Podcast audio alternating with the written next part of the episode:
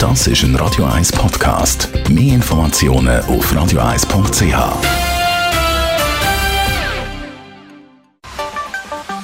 Der Finanzratgeber auf Radio 1 wird Ihnen präsentiert von der UBS.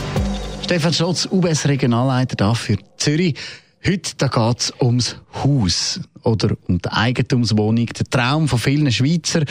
Das ist aber eben mit Kosten verbunden und da reden wir heute eben drüber über die Kosten und zwei Begriffe, die immer wieder mal vorkommen: Fremd- und Eigenkapital. Was heißt das in dem Zusammenhang? Äh, wir Schweizer kaufen immer noch unsere Häuser eigentlich für eine lange Zeit. Also es ist dann das Traumhaus und man bleibt dann auch im Traumhaus lang drin. Und ich bin überzeugt, es lohnt sich vor dem Schritt, sich ganz gut zu überlegen, eben auch wie man die Finanzierung will regeln. Wenn man etwas will kaufen, braucht es Eigen- und Fremdkapital. Das heißt, Eigenkapital, das sind die Mittel, die man selber mitbringt. Das ist das, was man schon hat. Das Ui. ist typischerweise auf dem Konto oder irgendwo im Depot, in Anlagen. Ein Teil kann aber auch in den Vorsorgegeldern sein. Von wie viel reden wir da? Äh, die Daumenregeln ist so, dass man etwa 20 Prozent, sprich ein Fünftel vom Immobilienwert, sollte mit Eigenkapital finanziert sein. Und das Fremdkapital ist eben dann der Rest? Maximal 80 Prozent vom Immobilienwert, äh, fremdfinanziert, typischerweise von einer Bank. 80 Prozent ist die erste und die zweite Hypothek zusammen. Die erste Hypothek rechnet man etwa so auf 67 Prozent vom Immobilienwert. Die müssen sie dann auch nicht mehr amortisieren oder abzahlen. Und die zweite Hypothek, das sind dann nochmal die 13 Prozent obendrauf.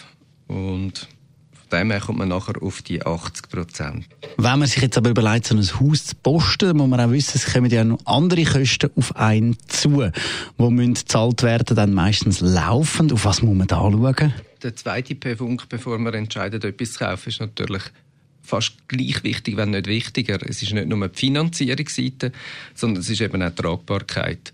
Aktuell sind wir gerade in einer Phase von Tiefzinsen. Da sieht das vielleicht anders aus.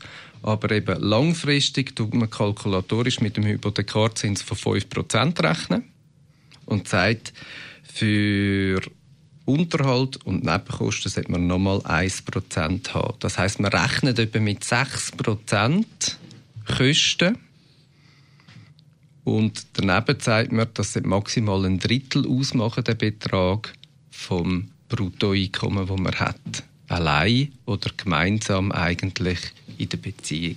Das klingt jetzt richtig kompliziert zum Ausrechnen. Da gibt es sicher auch eine Hilfestellung. Ich glaube, das ist eine gute Spielerei.